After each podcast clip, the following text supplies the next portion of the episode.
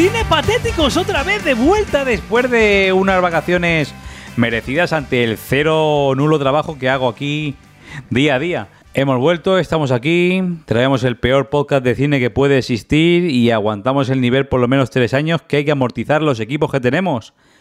Hoy no voy a estar solo, vamos a empezar la temporada con un invitado que yo no sé cómo lo hemos engañado, pero aquí está, con todos ustedes. Jaime, ¿estás por ahí? ¿Qué pasa, tío? ¿Cómo estás? Jaime Caravaca, con todos ustedes, un aplauso. ¡Eh, bravo! ¡Viva Europa! A ver, me deja engañar, tío, porque claro, a mí me dices, oye, vamos a hacer un podcast de cine y ya me has engañado. Sí, ¿no? Eh, poco más. Sí, soy facilón para eso, soy facilón. Michael Jackson usaba parques de atracciones con a ti con decirte cine. Sí, sí, sí, sí, sí. La verdad que a mí Michael Jackson me pone una película me hubiera engañado. Te hubieran catusado de primera, ¿no? Sin, sin esfuerzo, en, un, en, un pequeño, en un pequeño ático arramblado en un suburbio. Dice, te voy a poner una peliculita, nene. Y para allá, y para allá de cabeza. Yo, con lo que me gustaba y lo que me gusta Michael Jackson, la verdad que me hubiera engañado solo con Oye, niño, y ya en pelotas ahí delante de lo que tú quieras, Michael. bueno, Jaime, pues ¿vamos a descubrir la película que has elegido para, para meterle tralla a esto? Sí. Porque vaya película has elegido, ¿eh? Es que, cuidado, que bien mirada es, historia pura del cine. No, no, esto es, esto, vamos, esto es historia. Yo la tuve, la he tenido que volver a ver porque tenía los recuerdos de la primera vez que la vi y no la había vuelto a retomar, ¿eh? Yo me la sé de memoria, ¿eh? Sí, ¿no? No, ha hecho falta Yo un me la sé de memoria de, tantas veces que la he visto, me la sé de memoria. Además, ahora mismo la gente la puede disfrutar en plataformas como Disney Plus. Sí, en la plataforma que mejor va. Sí, sí, bueno, ahora con esto del Star de cine adulto, cine clásico de la 20th Century Fox, eh, estamos hablando ni más ni menos que año 1987. John McTiernan dirige a Arnold Schwarzenegger, Carl Weathers en Depredador. ¡Vamos! Predator, para los profanos. ese, título que, la buscas como Predator aparece como Depredador. La buscas como Depredador y aparece como Predator. Sí, tío. Depredador, de John McTiernan. Ahí estamos, sí, señor. Nos vamos directamente al 87, donde la testosterona estaba muy, muy, muy, muy, muy alta. Sí. Qué película, ¿eh? Pero, pero vamos. Pues sí, pero, pero, pero bueno, tú dirige esto como tú quieras, que, esta película tiene muchos matices, más allá de, esa testosterona y más allá de la ciencia ficción, tiene algunas. No, no, por supuesto. algunos matices importantes. Vamos a entrar a ella. Nos ponemos un poquito en el contexto del 87 y a John McTiernan le llega a Joel Silver el guion. Creo recordar que era Joel Silver, le llega el guion y dice, pero ¿cómo no vamos a hacer esto? El guion, bueno, el guion de Depredador lo hizo Jim Thomas. Sí, no, pero Joel Silver es el productor. Sí, que Joel Silver lleva el productor y por un guion de Jim Thomas. Ahí está, eso es, eso es. Y le llega y de cabeza. Cogen a Schwarzenegger y dicen, esto, esto yo creo que, le pinta bien a, Arnold, le va de puta madre. Sí. y se enfangan en el lío. En una época en la que, los alienígenas estaban en lo suyo. Sí, pero que ya habían tenido un par de décadas de fuerza, me refiero, que ya, que, digamos, de cara a los 90 mm, no era, no era moda, o sea, estaban muy bien asentados, pero no había moda. Eso es. Cierto, cierto. Y luego tal vez películas como, sí, Independence Day o Mars Attacks son como los últimos coletazos del, Alien clásico, que luego ya se convirtió en mega, mega macro criaturas, monstruoso, la reciente ahora La Guerra del Mañana, eh, hasta... Bueno, es que esto es muy, según como, es que este alienígena es muy distinto a todo lo que habíamos visto. Sí, sí, este, este es otra movida. Al principio de la película eh. se ve como lo dejan en la Tierra, como si fuera un marinador, lo, dejan, lo tiran, lo lanzan, ahí va ese tío, y, y, no sabe muy bien, porque la verdad es que cuando no, la, cuando no la ves, claro, yo la volví a ver ayer, por ejemplo, para tenerla un poco más fresca en la mente.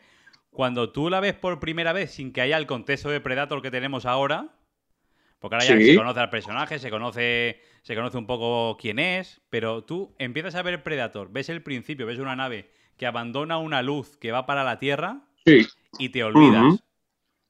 Y ya no, sabes, y ya no sabes qué va a pasar. Y nos vamos directamente a los mercenarios. Totalmente.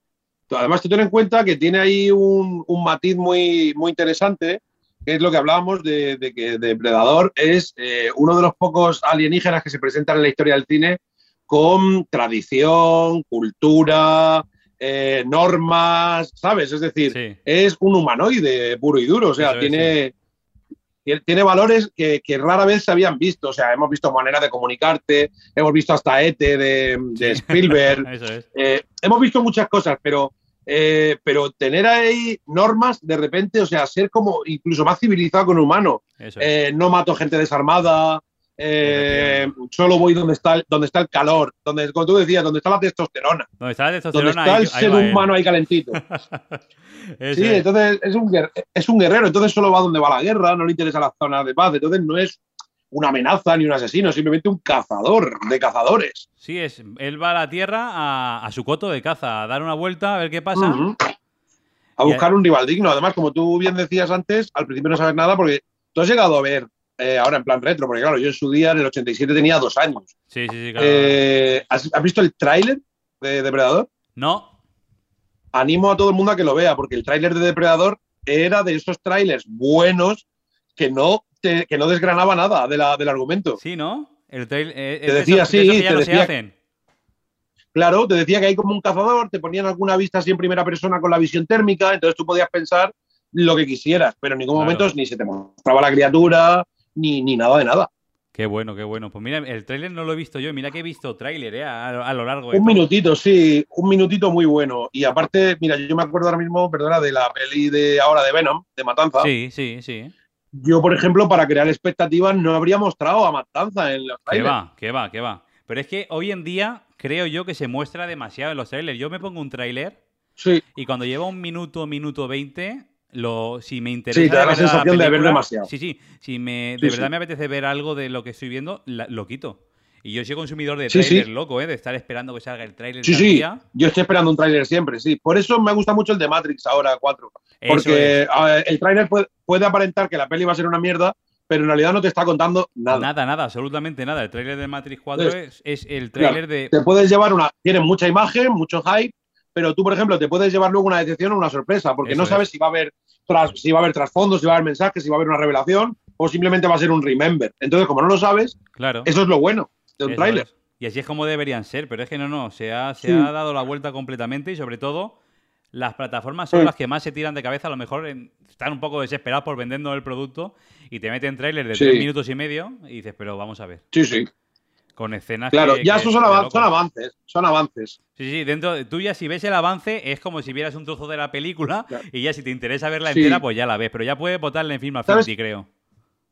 Echo de menos una pequeña eh, moda que hubo de dar avances. Avances era, te regalo una escena de tres minutos. Ah, lo de, lo de las escenas completas. Sí, a ver, a mí me pareció mucho más interesante porque te daba tiempo a ver si la vibración de la película, porque tú sabes que la empresa que hace el tráiler pues siempre es otra que la que hace la película. Sí. Entonces, claro, hay trailers de mierda de películas gloriosas y trailers gloriosos de películas que han sido un mojonazo. Un mojonazo gigante. Pero gigante. Yo, por ejemplo, recuerdo el tráiler de Juno, que lo de Diablo Cody. Sí, sí, sí, Yo vi el tráiler de Juno y dije, jamás voy a ir a ver esta película. Y dije, esto parece una, una fantochada. y de repente ganó el Oscar. Eso es. Pero y cuando ganó el Oscar dices, a ver, el Oscar no siempre es sinónimo de calidad, pero coño, le anda el Oscar, se lo anda por algo. Entonces dije, voy a ver Juno. Y de repente Juno es una película brutal. Efectivamente. O sea, que te estalla la cabeza. Eso, yo Juno me la encontré de, pasada, porque en su momento no me interesó. Mm. Y de repente... No, porque el tráiler estaba muy mal montado, el tráiler era horroroso. el tráiler parecía... Parecía una comedia, no, bueno, comedia, parecía una película de romanticoide vacía, pero vacía, vacía, que, es que recuerdo ese tráiler perfectamente que dije yo, madre mía, qué horror.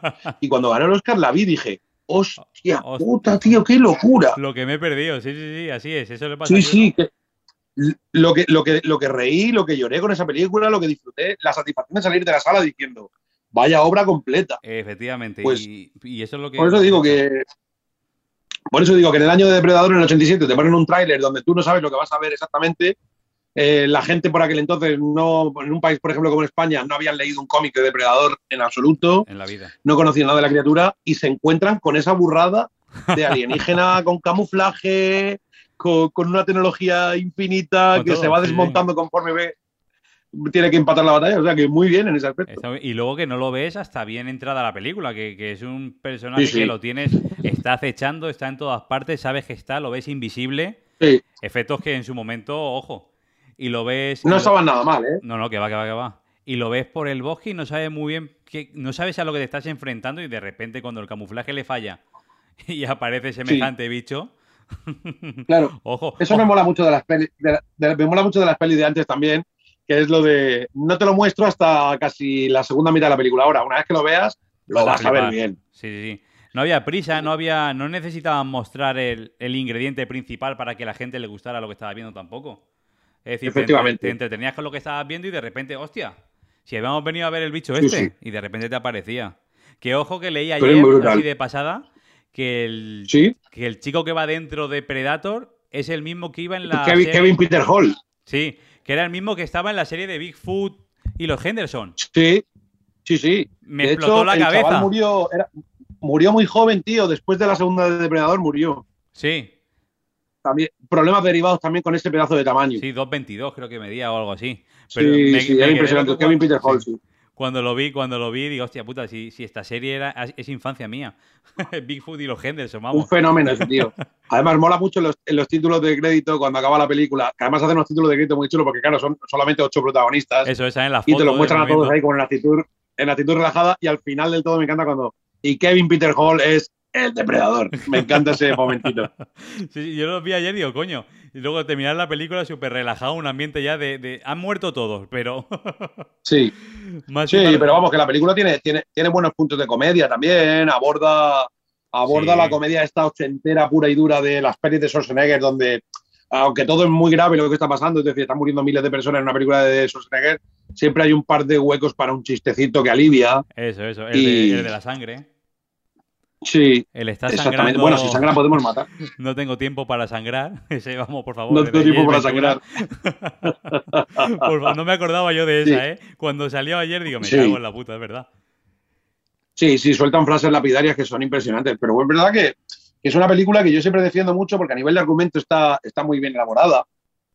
Eh, ellos entran como ellos entran engañados por una misión del gobierno que es limpiar una zona eh, del cártel y demás, y empiezan ahí los rifirrafes y, tío, de repente se dan cuenta de que no son nada ni nadie. Nada, nada, nada. Se ven ahí en medio, inmersos en un sitio que no saben ni, ni quién les acecha ni dónde están. Exactamente, los hombres más poderosos del mundo del momento se, dan cuenta de que no son absolutamente nadie. y, eso es eso es muy bestia. Sí. Y otra cosa que tiene. El miedo real. Sí, sí, totalmente. El miedo de estar allí, allí, de repente Empiezan, van al campamento, revientan el campamento como sin despeinarse.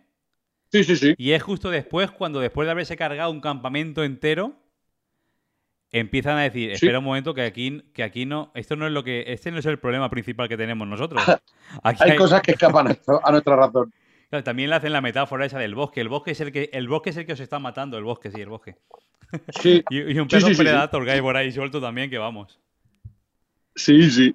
La sensación que me da también la película esta, en comparación ahora que la podemos comparar con cosas que se hacen ahora, es que seguramente si lo hubieran hecho en, la actualidad, esta película ya empieza a empezar. Ya empiezan con los, con los mercenarios bajando del helicóptero, dispuestos ya a darse de palos con lo que se encuentran. Claro. Hoy en día seguramente nos hubieran hecho una película explicándonos quiénes son cada personaje y luego nos hubieran hecho la de Predator.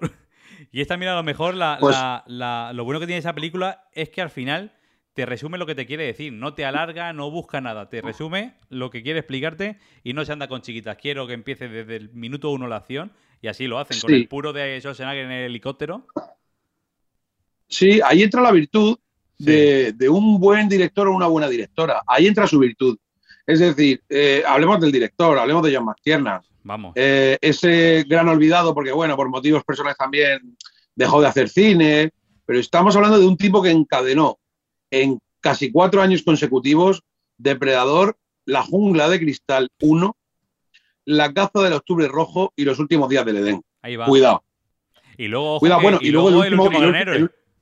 y el último gran héroe y luego, y luego La Jungla de Cristal, La Venganza, que además dices tú, a cualquier persona que no entienda mucho de cine le pones las cinco pelis de La Jungla de Cristal y dices, ¿cuáles son las dos que más te han gustado? Y dice, la 1 y la 3, por supuesto. Y dice, pues son las que ha dirigido John McTiernan. Efectivamente. Sí, porque la 2 Así de claro, ¿eh? Y luego ya se fue a tomar por culo, pero la de McTiernan, ojo. Sí. Bueno, ojo, y el secreto de Thomas Crown y el guerrero número 13, número 13 en el mismo año, ¿eh? Hostia, o sea, todo buenas pelis. es, verdad. Sí, sí, sí, la verdad es que tuvo la carrera. Porque, Sí, tuvo ahí, y luego ya paró. Luego ya paró, bueno, hizo la de Basic y tal, pero paró, paró. Sí, pero, bueno, que, nos dejó, pero que nos, pero que demostró ser eh, de género acción barra tensión, eh, probablemente uno de los mejores directores de la historia. Eso es, sí, sí, sí. Además, son gitazos. Es decir, la, Jungla de Cristal 1 es un antes y un después eh, también en la historia del cine de acción. Totalmente. ¿Cómo, cómo es otro antes. la acción en un, en un edificio? Y que eso es otro. Eso, es otro, eso son palabras mayores ya. Eso es otra burrada. Pero es que luego hacen la caza del azul y rojo. Que creo que no hay película más tensa y más en la historia. Exactamente, pero es que eso es tensión, el objeto apretado. Luego, los últimos días del Edén, que volví a contar con Sean Connery, que eso es un lujazo haber contado con ese pedazo de actor. Los últimos días del Edén es la que no he visto. Pues es una sobrada, míratela porque es, al final es una, es una sobrada esa película. es una sobrada y tiene un ritmo precioso y luego contaba con directores de fotografía muy, muy, muy, muy decentes. Sí, claro. Porque además el tío cuando... Es que se notaba muchísimo. Y luego, fíjate, tuvo la del secreto de Thomas Crown, que es el, remake del caso de Thomas Crown que hizo Steve McQueen. Sí, sí. Y, es, una película súper compleja. Y oye, traerte de nuevo ese pedazo de película, que era, esto lo hacía con Phil Brennan y, la, y René Russo. Russo sí. Eh, este tándem, que no recuerdo cómo se llamaba la actriz que lo hacía con, con, Steve McQueen en la original. Sí, a ver, que tienen esa, esa mítica partida de ajedrez, de, control de poder y demás. y eso, adaptarlo, adaptarlo a los 2000. No, no, ojo. Eso fue una burrada. Y, además es una de las películas, fíjate, en cambio, ya sabemos que es una película que, hizo John McTiernan con un nivel que, está bastante bien. Y, en cambio, la película, aunque la gente la tiene bien valorada, no es una de las películas que se le recuerdan con más cariño a, a John McTiernan, siendo, una, siendo una de las, de la, por lo menos para mí, de las más interesantes. Buena cosa. Buena cosa hizo, sí, sí.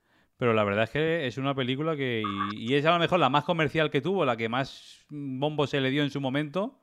Sí, junto al. Sí, imagino que junto al último gran héroe. Que el último gran héroe lo que pasa es que es un homenaje. Sí, a, a, dos décadas de Schwarzenegger. Efectivamente, sí. bueno, a dos décadas de Schwarzenegger, Stallone, Van Damme. Sí, los de. Lo, ¿Cómo se llamaba la franquicia de, restaurantes que tenían? Planes Hollywood, los planes Ay, no me acuerdo. Ah, sí, los, sí, sí, sí, sí, sí. Sí, sí, sí, exactamente. Un homenaje a Planes Hollywood, lo tenemos aquí tota-, totalmente. Exactamente. Además, ¿no te acuerdas el nombre que tenía Schwarzenegger? Que era Jack Slater, que era el clásico nombre de héroe cinematográfico. Totalmente, el Jack siempre aparece. sí, el Jack Slater, ¿no? Era como, ay, clasicazo. Y esa película tiene una, un ritmo también endiablado. Sí, no, no, la del último granero es, es una barbaridad, ¿eh?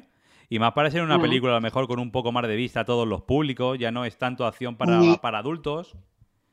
Ni un respiro, ni un respiro. Por eso que ya lo dejó, ya dejó su impronta ahí, me refiero que con Depredador, pues el tipo dijo, esta es mi carta de presentación. Porque creo que antes de Depredador hizo, hizo una película que no fue Nómadas, ¿no? Sí, que tampoco fue, bueno, no fue carta de presentación, pero es que recordamos que la nota actual en Film Affinity, que es el coto nazi del cine, sí, totalmente, es decir, que ¿eh? todo lo que tenga todo lo que tenga el Film Affinity en 4,9 ya es bueno. Es un peliculón y un 4,5 también, ¿eh? y un 4,5 y Depredador tiene un 6,8. Eh, aluciné yo ayer cuando entré a puntuarla porque dio un sí, sí. Yo me imaginaba que tendría un 5,4, 5,5 por más por no, clásico no, que por película. No, no, es que es una película buena de verdad. Sí, sí, por eso te digo, pero que y de repente. Es, que es una película buena, de verdad. Pero que vemos yo Matt y tiene 6,8, a la jungla un 7,2, el octubre rojo 7,1, es decir, que.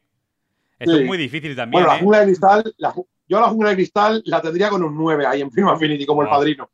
Qué buena, qué buena. La jungla de cristal, la verdad es que yo recuerdo cuando la vi, que fue, pues, tenía yo a lo mejor 11, 12 años, me las descargué en su momento todas, ahora ya las tengo compradas y expuestas en, mi vitrina de, Blu-ray. Y, aquello fue además la vida del tirón, las tres. En aquel momento solo había tres. Y, fue, fue un lujazo como, como luego vi. Además fue en la misma semana La Jungla de Cristal y Arma Letal.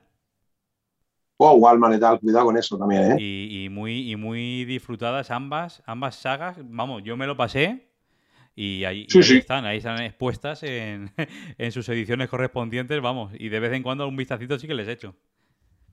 Ahora ya con, pues la, pérdida con la pérdida del, formato físico, pues ya se van viendo un poco más en las plataformas, pero bueno, yo soy defensor del físico. Sí, Totalmente. Totalmente. coleccionismo por delante. Eso está así. El dinero hay que gastárselo. coño. Hay que, trascender un poco. Hay que, hay que dejar un bonito cadáver y una buena colección. Efectivamente. Para que luego seguramente lo vendan en un cash converter y, y saquen 20 euros por todas las películas. Pues vamos a volver, vamos a, volver a Predator. Vamos a volver a la película que, has, que has elegido. Porque, ¿cuál es el principal motivo que te lleva a ti a decir, pues vamos a hablar de Predator, vamos a ir a por ella? En su momento, a ti esa eh, película, ¿qué te dio? A ver, es que yo soy un buen defensor del cine de acción, porque al igual que, la, que, el género comedia mm, y la acción nunca están presentes en las grandes bocas a la hora de hacer cine, es decir, nunca, nunca son premiadas, nunca son recordadas, solamente son taquillas. Eso es, andantes. Entonces, eh, hay, que, hay que romper una buena lanza eh, a favor de todos los géneros cinematográficos. Todos, absolutamente todos, han aportado eh, su grano de arena para que el cine sea lo que, lo que es hoy día.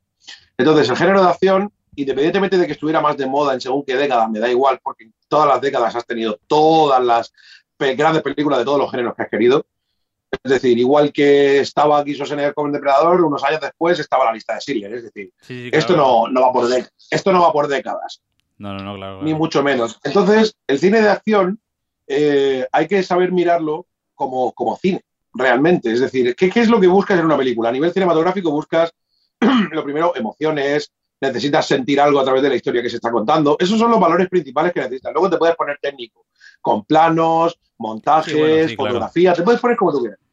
Pero tiene que transmitirte algo. Entonces, una buena película de acción eh, es capaz de, transmitirte tanto o más como cualquier película de otro género. Entonces, eh, ya basta de estigmatizar el género de acción. ese es el primer motivo por el cual elijo esta película. Hay películas de acción, eh, recuerda, recordamos Time Cop, por ejemplo, o, esas, esas joyitas que estaban, eran de género de acción, pero que estaban más allá. Starship Troopers de, de Paul Verhoeven. Sí esas películas que van más allá, solo que su trasfondo es la acción. Es la acción, eso es. Y por a lo mejor por tener un trasfondo de acción, no están tan valoradas como, como las películas que en su momento se premiaron. Exactamente. Sí, de todos modos, fíjate, Depredador tuvo una nominación al Oscar. Y no, no lo ganó. Y fue a los mejores efectos visuales. Sí, es cierto. Y no lo ganó. Evidentemente, no lo ganó, no. No sé en el 87 quién se lo llevó, pero ¿sabes qué pasa? Que evidentemente no vas a nominar a Schwarzenegger no, no, no, claro. No lo vas a nominar. Pero no lo vas a nominar. No lo vas a nominar ni por esta ni por prácticamente ninguna. Ninguna. Pero ahí está. las que ha hecho. Sí, es un tío efectista, es un actor eh, para eh, perfecto para según qué papeles. Sí, ten en cuenta que Stallone, por ejemplo, para mi gusto siempre ha llevado una carrera un poquito más dramática, ha hecho papelones como Copland. Eh, eso es una. No sé si no, si no has visto, te recomiendo Copland ya. Copland, la que sale con De Niro, ¿no? Sí, con De Niro, Liotta sí, y sí, Sí, sí, sí, sí, lo que pasa es que, hostia, sí que. Ten en cuenta que, que, Stallone, a pesar de tener más o menos los la misma incapacidad interpretativa que Schwarzenegger, más allá del rol macho tiri, sí. Mm, ha sabido hacer personajes un poco más complejos, como ha sido Rocky Balboa, por el cual fue nominado al Oscar en, en Creed. Fíjate, la séptima película, la séptima entrega de tu personaje eh, nominada al Oscar a Mejor Actor Secundario. no se lo llevó porque es verdad que... No, porque en el Puente de los Espías hubo un trabajazo ahí muy bestia, es verdad. Eso es, pero, pero yo cuando se llevó el Globo de Oro, ojo. Suficiente reconocimiento. Es decir, y no se lo dan por haber hecho de Rocky toda la vida, es que él ha hecho de Rocky un, personaje con trasfondo.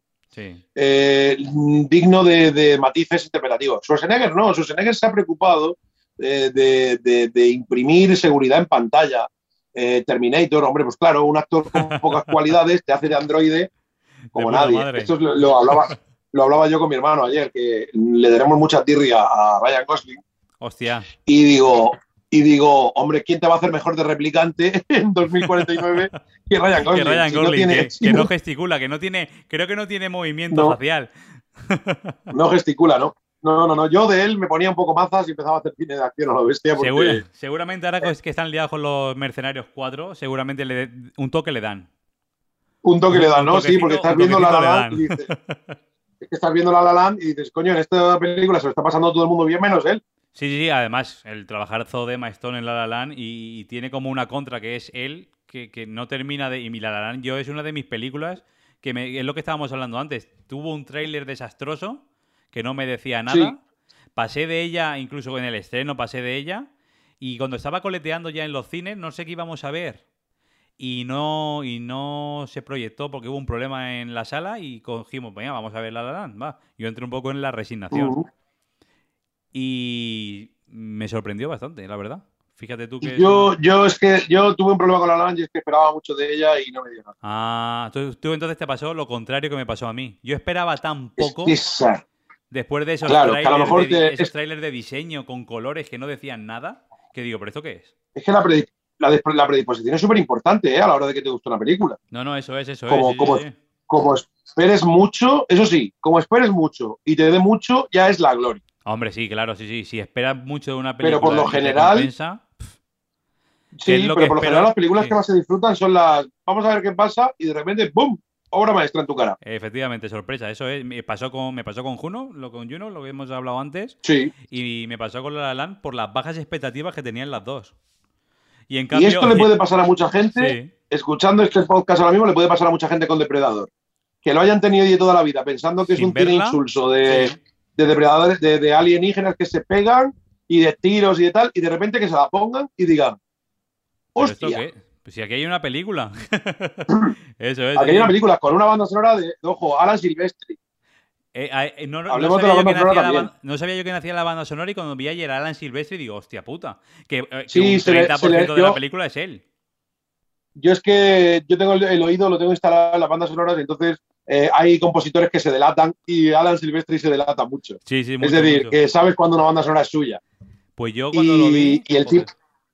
Hace, un trabajazo el tío. Sí, sí, sí, totalmente. Es que el 30% de la película es Alan Silvestri sin salir. Sí. Porque... La, tensión, además, le, pega unas notas con preciosismo a, la tensión pura y dura. Este momento de. y cómo te alarga la nota, que parece Hans Zimmer, coño. Hostia, qué gusto. Hans Zimmer, eh, a ese le tengo yo el oído más acostumbrado. Hans Zimmer. ayer le, ayer le, estuve, le estuve disfrutando en, en Dune a él. Sí. No tanto Dune, porque Dune no la disfrute nada. Te lo iba a decir, digo, ¿qué ha pasado con Dune? Hostia puta. Eh, pues a mí me ha pasado que, bueno, ¿sabes lo que pasa? Yo creo, creo. Yo no esperaba nada de esa película, pero sí esperaba de Villeneuve. Sí, sí. Porque a mí Villeneuve me, encandiló muy, muy, muy, muy positivamente en la llegada. Es que la llegada es un peliculón con nada. o en Blade Runner 2049 me, me, me, embaucó. Y aquí estaba esperando que me embaucara y no lo consiguió en ningún momento porque el tío es el, aquí es el amo del 16 noveno, de la amplitud absoluta, pero no hay planos, para mi gusto no hay ningún plano que sea cinematográficamente bello.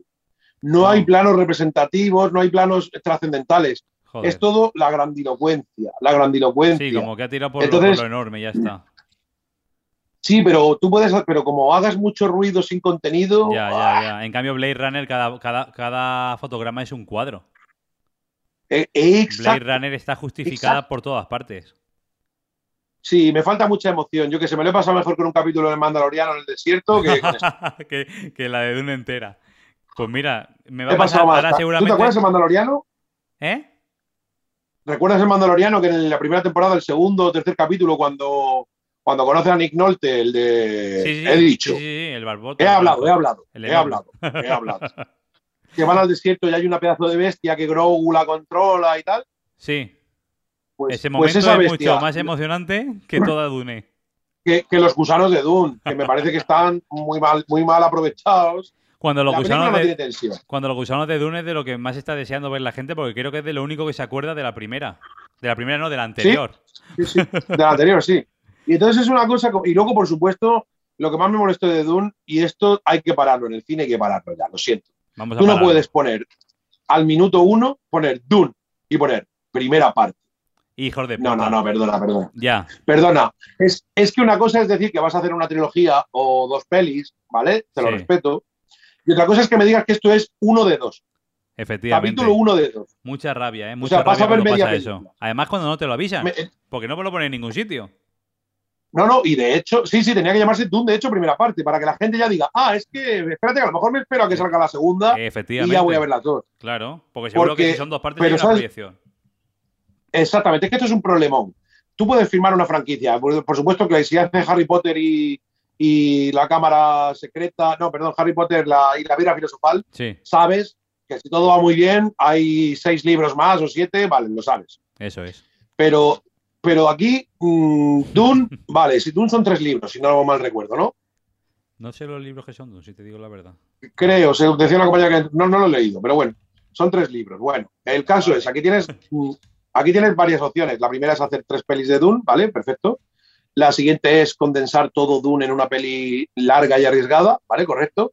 Y la otra opción es eh, no timar a la gente. Efectivamente. Porque yo cuando veo lo de primera parte, sí que veía que decía la productora que, por supuesto, habrá segunda parte de Doom si la primera va bien. Claro, pero si es una primera parte, ¿cómo vas a dejar Doom a mitad?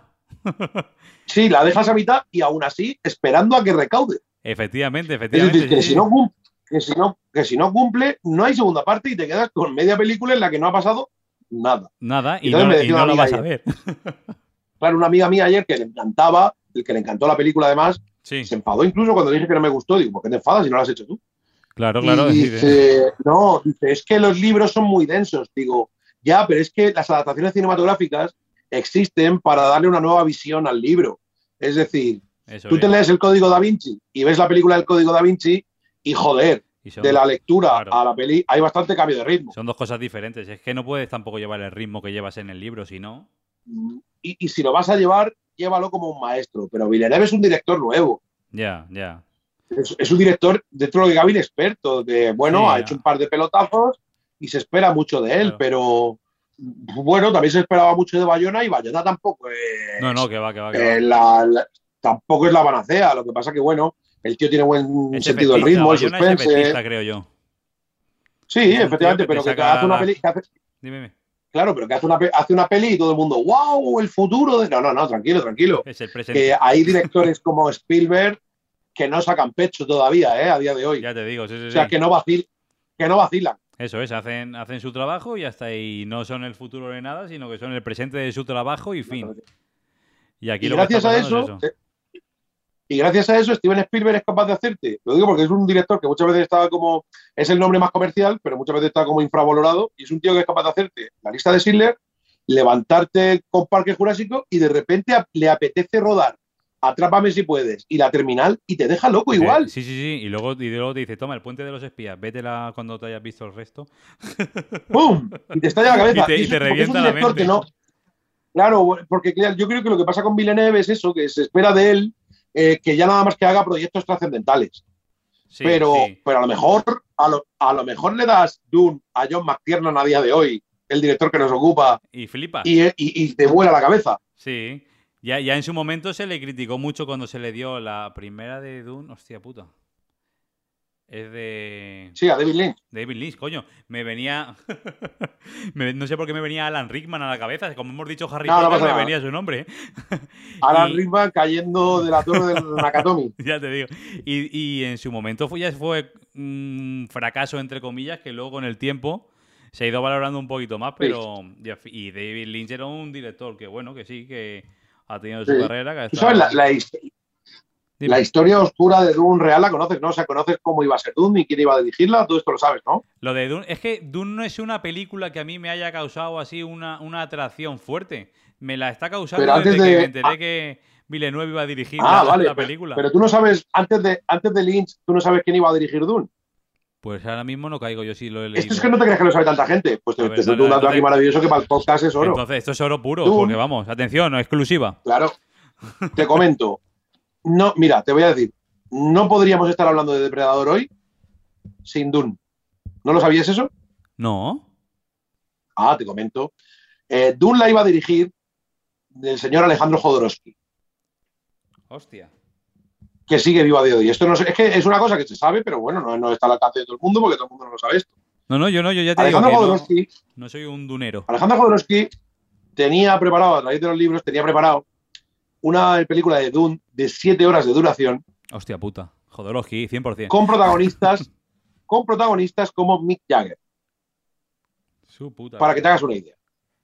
Entonces, esto era un macroproyecto en el, en el que se escribieron miles de páginas, un libreto impresionante, y donde eh, mm, cuando fue rechazada la idea, eh, sí que se quedaron con todas las ideas que estaban ahí, las cuales se inspiraron. Y cuando digo, y cuando digo inspiraron, mm, inspiraron directamente. las cogieron directamente. Obras posteriores como, como Alien, directamente, Blade Runner, Depredador y otras tantas películas que hemos tenido de ciencia ficción que estaban en el libreto de Dune. De Dune, joder original.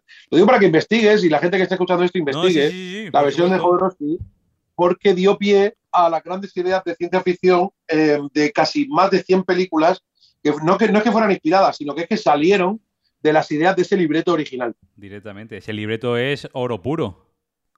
Oro puro, lo digo para que eso es una buena cosa para investigar. Lo digo porque pues la gente recuerda lo de Lynch, pero que antes hubo un intento y esa es la película de Duke que nos hubiéramos merecido siete horas. Cuando no, cuando era cuando espectáculo visual alienígena. Y disfrute total. Y al final, siete horas y, la, hacían.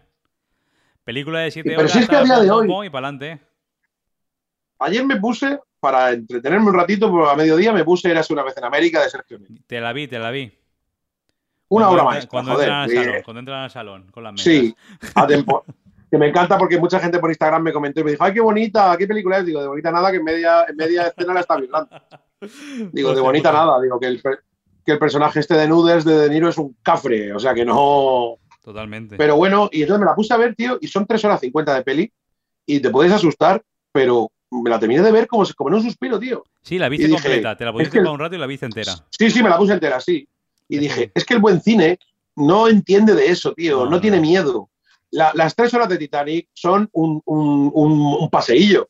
Las tres horas de Titanic. Son un paseillo. No sé cuándo me enganché yo hace poco a verla y me pasó eso, un paseo totalmente. Titanic es, tiene un ritmo, sí que James Cameron.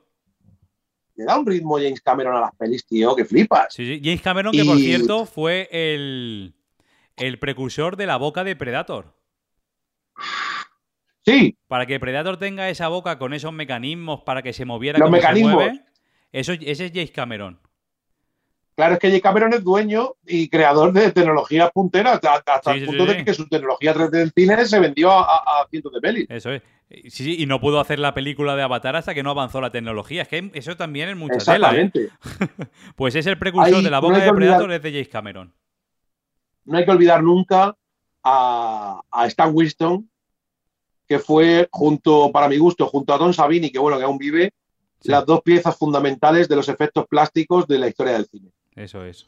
Es decir, o sea, el diseño de Alien, por ejemplo, eh, era de H.G. Rigger, creo, si mal no recuerdo. Pero, ¿quién le dio vida? Stan Winston. ¿Quién le dio, quién le dio vida a Depredador? Stan Winston. ¿Quién le dio vida a Terminator? Stan Winston. Entonces, Stan Winston era el padre de las criaturas por excelencia del cine de ciencia ficción, terror y demás, al igual que Tom Savini, si le recuerdas, pues era el, que se encargaba de los efectos de cosas como Brain Dead, tu madre se ha comido a mi perro. La, de Peter Jackson, hostia puta, qué grande. que, esos efectos, esa carne despedazada saliendo por doquier. Todo eso Tom, Savini, que siempre ha trabajado muy estrechamente con Tarantino, con Robert Rodríguez y demás, y que además ha dado papeles como los tiene en Abierto hasta el Amanecer, o incluso en Machete. Y el tío, pues esa gente que siempre ha estado detrás, pero que quien conoce un poco el género sabe que es gente que ha trabajado por y para. y Stan Winston creó ese depredador que es que en el 87 es lo que estamos hablando, son unos efectos mm, eh, envidiables, porque no, hay nada mejor que lo, que lo tangible, tío. Es, eso es eso, el poder tocar, el poder enfrentarte a una cosa que tienes delante, que no te tienes que imaginar que hay ahí algo. Exactamente. para el mundo de los y ni siquiera tienes que imaginar, y ni siquiera y ni siquiera llegas a pensar que hay un tío dentro. No, no, no, lo ves y te acojonas. Yo, Ese nivel. en algún momento mm. un poco de, de Ese nivel, se hizo. Sí, sí, sí. sí. Ese pues nivel de realismo, sí. Pues eso es. Pues James Cameron, cuando lo leí así de pasada, de casualidad, y salía que era el responsable de eso. Y Jean-Claude Van Damme era el primer Predator, antes que Kevin Peter Hall. Iba a ser Van Damme. Iba a ser Van Damme, pero con un traje de Hubiera sido gracioso verle levantar la pierna. Joder, ya te digo. Era un personaje con una forma un poco más de lagarto, el primer traje en color rojo, y a la semana se fue del rodaje porque pasaba que se estuvieran riendo de él constantemente. Entonces luego le dieron. Pues a lo mejor fue positivo. Sí, sí, no, claro. Eh, no, no me acuerdo qué película estrenó que fue la que lanzó en ese momento. Es decir, que fue positivo porque, porque se lanzó también, pero, pero se tuvo que ir porque, por las risas que causaba con el traje puesto saltando de árbol en árbol. Y luego al final dije, no, pues, si, esto, si, esto, genera risa, vamos a cambiar el diseño del personaje. Y vamos a sí, Sí, sí, que yo creo que vamos a hacer algo serio. Y luego ya, pues, se la fueron cargando poco a poco. La verdad es que la única que me falta volver es la de Shane Black, la última. ¿Cuál? La, de, la de Predator. Se llamó Predator solo. Bueno, pues ya te puedo hacer un avance rápido. Sí, una puta mierda. Eh, bueno, decepciona bastante, pero, en comparación con el en comparación con el truñazo que fue Alien vs Predator 2. Uf. donde al parecer se apagaron todas las luces del set de rodaje y dijeron, bueno, a oscuras estamos bien. Sí, sí, es, increíble esa película. Como te pille con un poco una televisión un poco mala, ¿no la ves? Sí, sí, sí. Y lo, peor de esa película es que la empatía con los humanos es cero porque se los cargan sin que tengan una historia. Claro, claro, y aquí por lo menos en la, sí, en la última de Predator, sí. en la última de Predator se, al menos se encargan de al protagonista darle un poquito de jundia para que, bueno, para que, para que disfrutes. Eso es. Pero no. No, no, no. No, no, es, es, un horror ya lo que pasa. Esa saga necesita parar sí, o, O, tener un reboot en condiciones. Y ya lo han intentado. O sea, más ¿eh? secuelas ya, más secuelas ya no. Sacó, yo, pensando que estando Shane Black en el barco, que en su momento y en la primera sí que tocó guion, aparte de aparecer y tal, digo, no sí, sé, pero, sí, pero nada, nada, nada. Es insuficiente eh, por todos lados. No, no es que es insuficiente. Y, fíjate, me gustó más incluso Alien vs Predator la primera. Sí, sí, sí. Porque, porque bueno, pues tiene su ritmillo, tiene su intriga. No llega a nada tampoco, eh, pero al menos Sí, pero el componente histórico de cómo se remonta, bueno, aprovechan bien los cómics más o menos la puedes disfrutar un poquito en la pirámide, vuelve a aparecer la reina alien, bueno, pues tiene ese divertimento, pero, estas de depredador te quieren, claro, porque estas, para tener algo, algo siempre potente, por ejemplo, en la de depredador 2 hacen el cambio de jungla a ciudad. A Los Ángeles, sí. En, en la de depredador de de esta de Adrien Brody y tal, que es Predator. Te, muestran alguna raza más de ellos, los animales de caza que tienen, vale, pero en esta última de Black te quieren mostrar el super depredador, que es un depredador de 3 metros. Sí, sí, sí, y no, yo ya te digo, no lo he visto. No, luce, no luce tío, no, luce, como reclamo no es suficiente. Te quieren poner como, como lo máximo ya de los depredadores como para llamarte y no ni por esas pero bueno, que si ya, está, entretenida, pues bueno, como una muerte de la saga hasta que la, hasta que la vuelvan a rehacer. Yo creo que una película interesante de Depredador, una interesante de verdad, sí. pasa que es arriesgada y hay que saber hacerla, es una película en el planeta natal. Ah, claro. De ellos. Y que se vea. Lo que, que pasa es que estamos hablando de estamos hablando de un buen ratito de peli muda. Efectivamente, eso es, eso es, totalmente. Y hay que saber hacerla muy bien, que se puede, ¿eh? Pero bueno, yo, mi hermano y yo tenemos, mi hermano y yo tenemos, eh, mm, tenemos una buena, una, buena idea para un guion de Depredador. Creo que ya es tarde para ella, pero nosotros tenemos, mira, al final de, Depredador 2, eh, a Danny Glover, como, como trofeo por ganar, le tiran una pistola a la mano. Puto Danny Glover. Y, y, y la pistola pone 1715. Allá te vas. Y entonces, claro, y entonces él mira la pistola como ahí te desvelan por primera vez cuántos años llevan los depredadores de nosotros cuando ves incluso que tienen cráneos de mamuts y demás. Vale. Un cráneo de alien también por ahí. Sí, entonces, claro, investigando un poquito, eh, hay una cosa muy buena y es que en el en 1715 estaba Luis XIV. Y, a, mi hermano y a mí nos encanta, nos hubiera encantado ver una película de Depredador en 1715. Hostia, hostia. Que hubiera estado muy bien, porque luchar contra ese pedazo de fiera sin, recursos armamentísticos actuales, sí, con el desconocimiento absoluto en la época de lo que podía ser una criatura extraterrestre. Y luego, aparte, nos, nos, hubiera molado mucho a mi hermano y a mí, esto que lo llevamos hablando toda la vida, que, el combate final fuera contra Luis XIV, porque murió, murió, Luis XIV murió de cangrena. O sea, que sea la causa, ¿no? La pelea.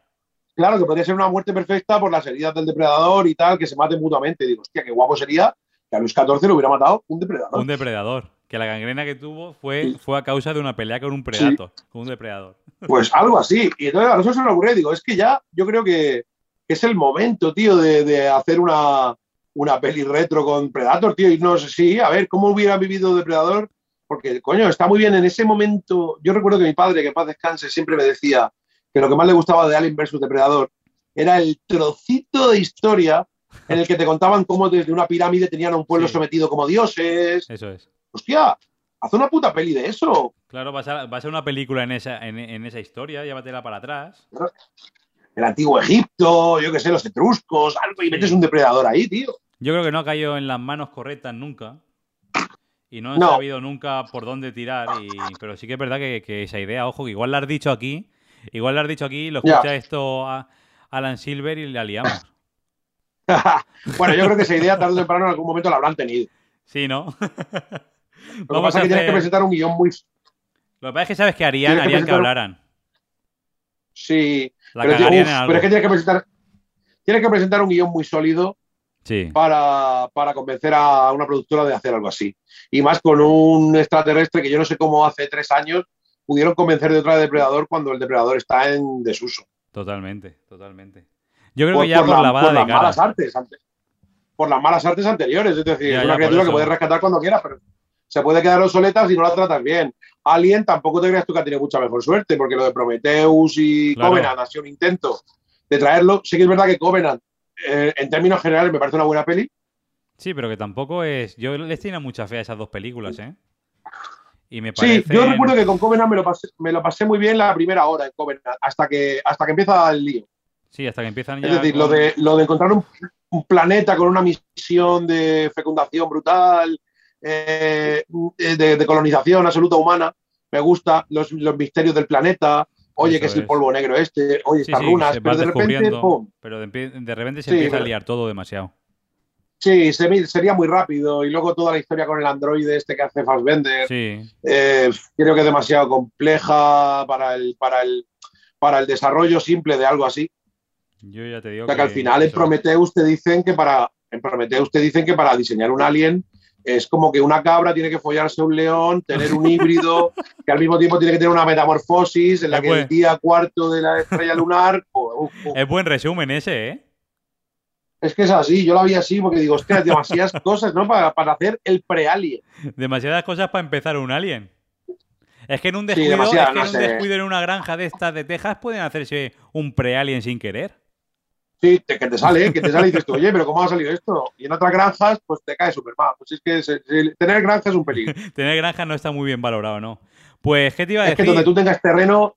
Dime, dime, No, no, claro, donde tengas terreno te puede donde tengas terreno estás, estás allanando terreno para desgracia. Totalmente. He visto quién ganó el Oscar el año de los efectos especiales con Predator. ¿Quién fue? El chip prodigioso. Bueno, bien. Mm, yo creo que Predator se lo merece algo más. No están mal los efectos del chip religioso, porque tiene mucha historia, mucha movida tecnológica que, no tiene mucho sentido. Eh, quiero decir, hacerlo con personas que había mucho efecto y tal, pero coño. Yo, creo solo te digo. Sí. Yo solo te digo que eh, Forrest Gump le robó el Oscar a mejores efectos especiales a la máscara.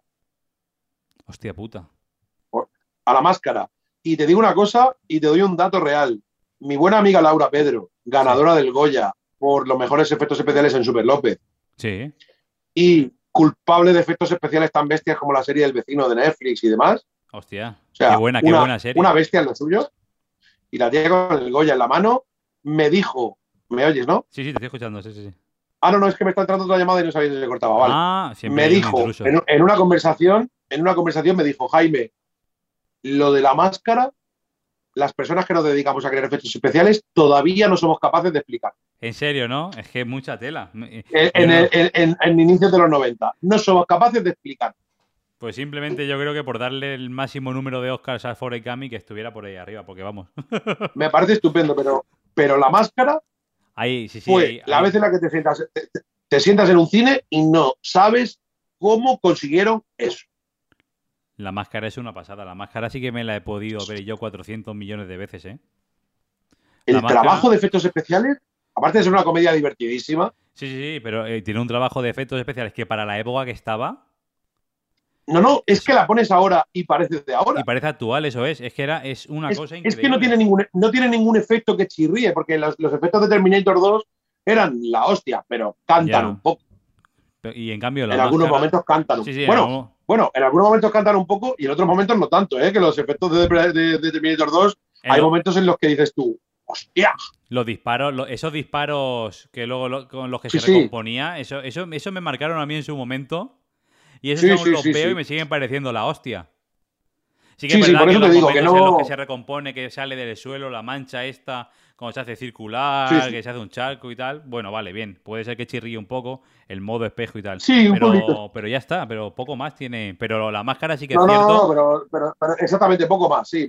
Pero, la máscara no, la máscara no tiene ni un efecto que a día de hoy, en 2021, digas, uy, me chirría el efecto de la época. Nada, integrados como si fueran reales. Totalmente. Además, eh, está testado en mi casa porque yo la he visto tantas veces y se la ponía tantas veces a mis primos pequeños que ahora Ya, son, ya son mayores, ¿no? Que ya ha pasado bastante tiempo de aquello. Pero se la ponía tanto que a ellos en ningún momento les extrañaba. Era, se la podían ver al día tres veces. Y que un niño que preste atención por lo que está viendo en la pantalla, coño, que es que estás viendo un tío que se transforma en lobo, que le estira la escena de los ojos con la lengua, cuando lo todo, todo es, que, es que sí que es cierto. No sabía yo, el dato de Forecast no lo, no lo sabía, no tenía ni idea. Sí, a ver, lo de Forrest Gump es que son unos efectos especiales icónicos, dan la mano al presidente, bla, bla, bla. Sí, pero ya está, la integración de la imagen. La integración de la imagen fue muy bestia, pero coño, lo de la máscara fue. La máscara fue la hostia. El Oscar robado. Eh, sí, totalmente. Mira, pues que haya gente de la industria que aún no se lo explique, dice mucho de ese Oscar. No, no, no, así te lo digo, ¿eh? Ganadora de un Goya, ¿eh? No, no cualquier persona. No hablamos de una persona. Y en una conversación me dijo Jaime, me dijo Jaime, eso no tiene explicación. No, no, ninguna, ninguna, para nada. No la tiene, no la tiene. Y agradecí mucho sus palabras porque. Joder. Y ella es una bestia, ¿eh? Porque lo de Super López es. Super López es una pasada.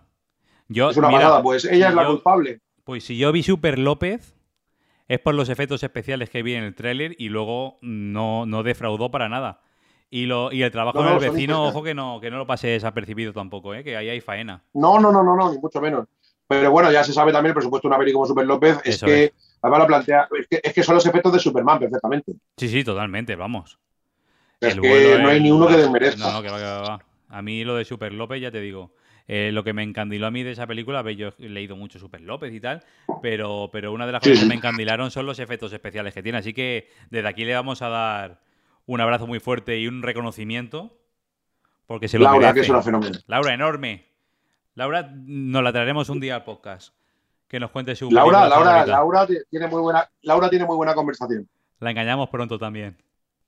Sí, yo creo que sí. Pues Jaime, se nos ha ido a casi una hora esto. Bueno, pues rico, quien quiera que lo escuche y quien no, que se dé una vuelta. Eh, que no quiera que lo escuche, pues que se, vaya a tomar por culo y ya está. Si aquí se puede decir todo lo que tú quieras. pues ya está. Pues nada, Jaime, muchísimas gracias de verdad por, por, estar aquí charlando conmigo. Ha sido un placer de verdad, tío, gracias. Me alegro mucho de una conversación. Cuando quieras puedes volver, estás en el primer capítulo. Si luego hay que, tienes que volver todos los primeros capítulos, pues ¿qué vamos a hacer? Pues bueno, me pillarás aquí en casa con ganas de hablar de cine. Dejaremos que salgan unas cuantas películas entre medias y ya está. Pues sí, de verdad, muchísimas gracias por el pues no, gracias a ti por, por, el rato y por estos cincuenta y pico minutos que se me acaban de pasar como si fueran quince. Acabas de conseguir lo que se consigue con las películas buenas, así que ya está. Poco más gracias, tío. Muchas gracias, Jaime. Y en el próximo capítulo, más y peor. Gracias por todo.